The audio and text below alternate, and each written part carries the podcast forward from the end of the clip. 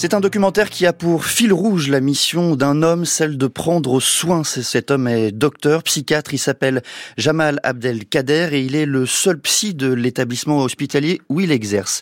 C'est un documentaire sur la paupérisation de notre système de santé, sur le désert psychiatrique en plein établissement de santé. C'est un film qui montre que dans la relation humaine, dans la fécondité du tête-à-tête, tout repose, l'espoir, la résilience, la volonté, le courage aussi.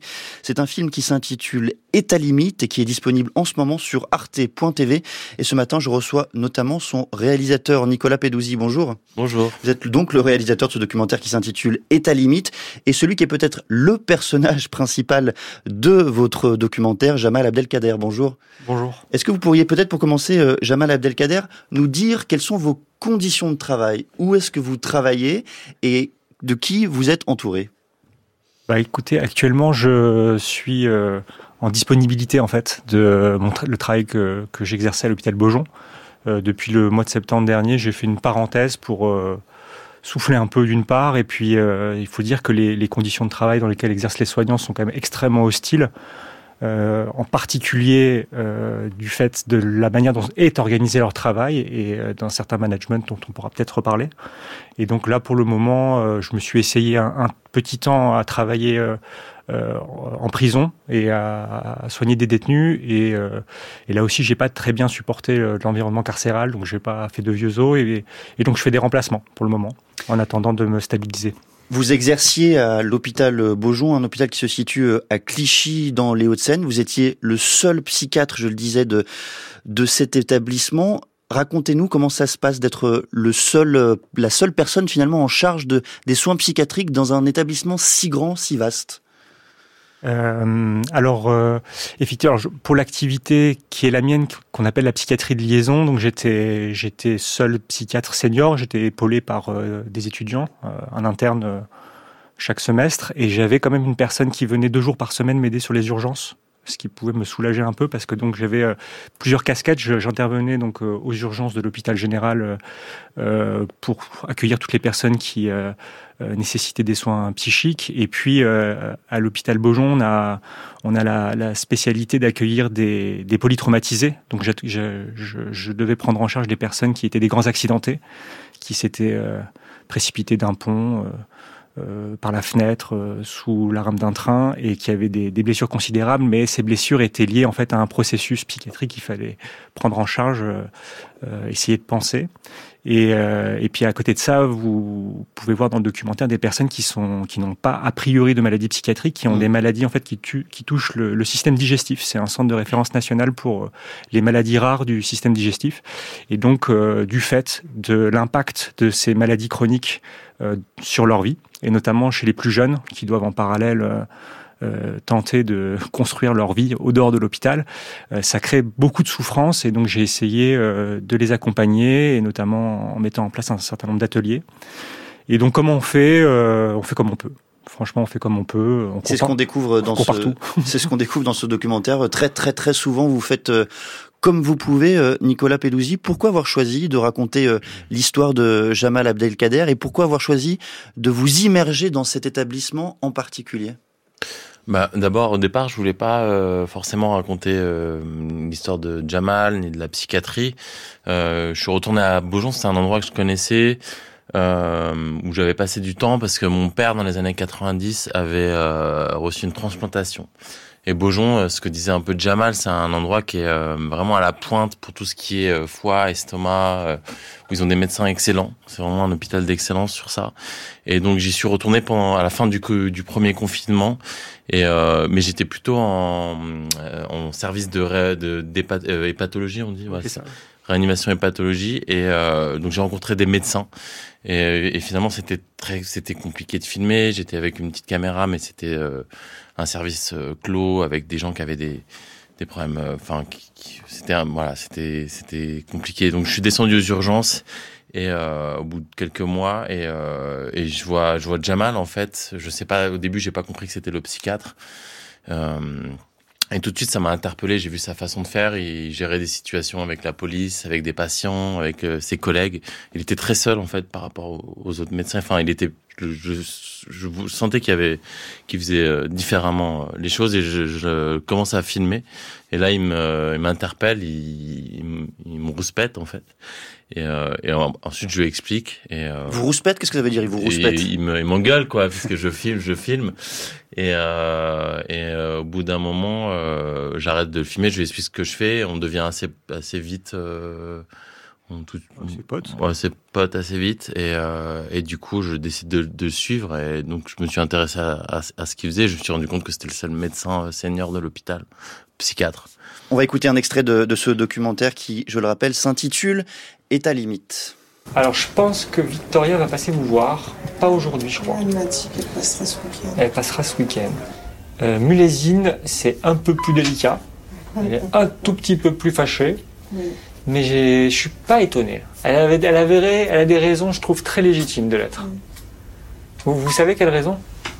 J'imagine. Elle veut des preuves que ça va un peu mieux, c'est-à-dire dans le sens où vous êtes mieux capable de vous contrôler, et elle veut que vous fassiez preuve de sincérité envers elle, d'honnêteté envers elle. Et alors, elle l'a pas demandé ça, mais moi je me demande si ça peut pas être utile. C'est que elle m'a fait part du fait qu'elle a, elle depuis petite, été exposée à votre, euh, à vos mises en danger. Et ça lui a fait beaucoup peur, ça.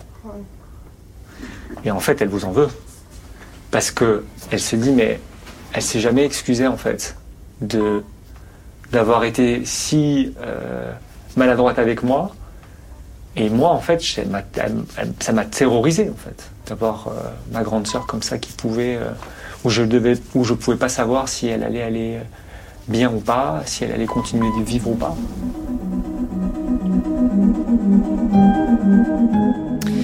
Si on a choisi cet extrait en particulier, je le dis, on l'a choisi collectivement avec l'équipe des matins du samedi, c'est parce que ce moment incarne sans doute euh, la façon avec laquelle vous exercez la psychiatrie euh, Jamal Abdelkader, c'est-à-dire c'est moins une psychiatrie du médicament, une psychiatrie du traitement qu'une psychiatrie du soin et du lien. Est-ce que vous êtes d'accord avec cette idée? Euh, Ouais, parfaitement.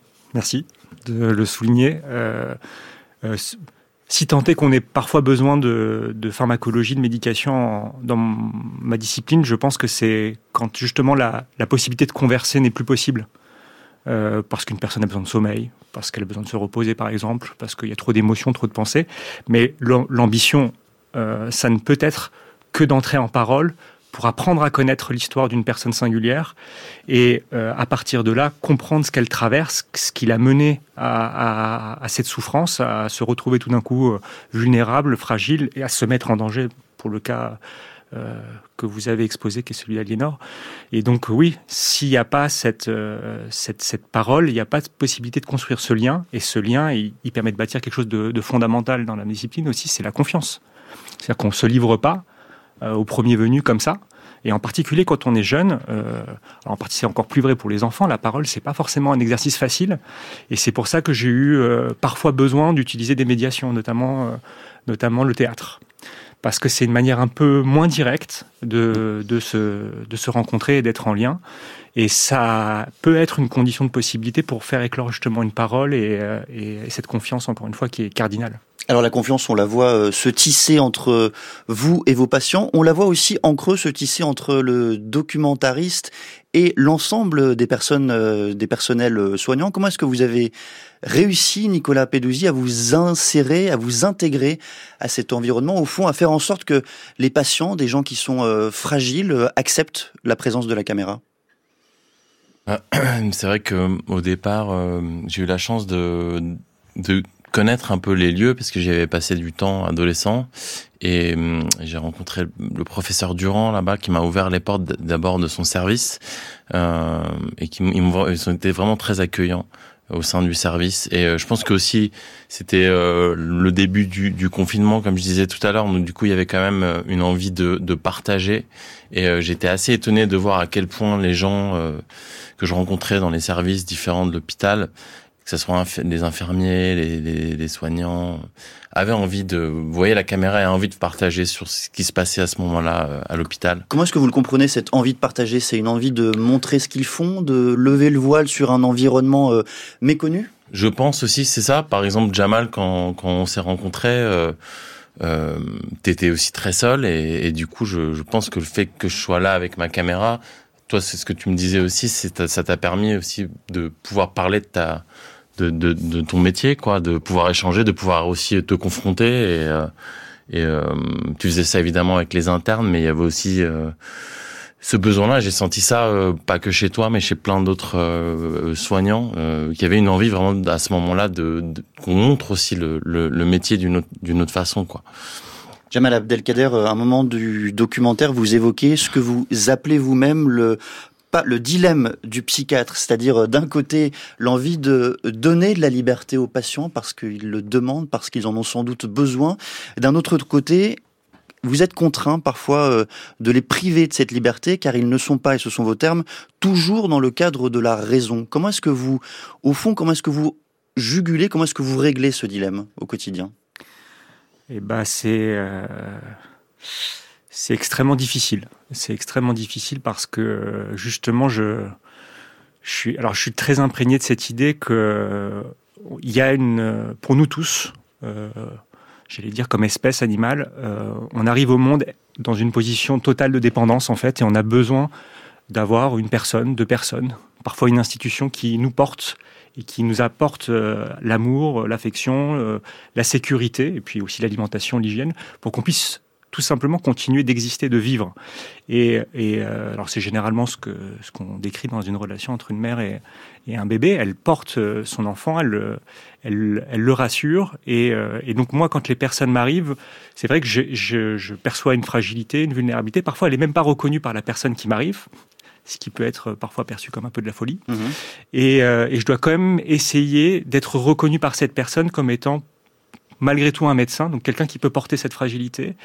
Et donc il y a, y a cette articulation où je sais qu'il y a une position un peu de, on va dire, d'une hiérarchie, mais dont l'objectif est euh, progressivement de s'horizontaliser pour que justement il puisse y avoir un retour à, à, à la liberté et que cette peut-être dépendance dans laquelle se retrouve cette personne, euh, je puisse être la personne qui l'accompagne pour l'en libérer. Donc il euh, y a, moi je suis très inspiré, ça peut être un, conseil pour les, étudiants euh, en médecine par euh, un passage dans, un ouvrage de Dostoïevski, les frères Karamazov, c'est le mythe du grand inquisiteur. Et en fait il y a cette confrontation entre une figure qui est celle de prôner une liberté, une liberté de penser, une liberté d'être, comment dire, d'être euh, totalement indépendant. Et en même temps, c'est si angoissant que parfois il faut se reposer sur une figure qui peut être une figure, alors qui ne doit pas nous enfermer, en fait. Donc je, voilà, j'essaye d'être entre ces deux polarités. Euh, l'ambition étant quand même que les personnes puissent faire par elles-mêmes.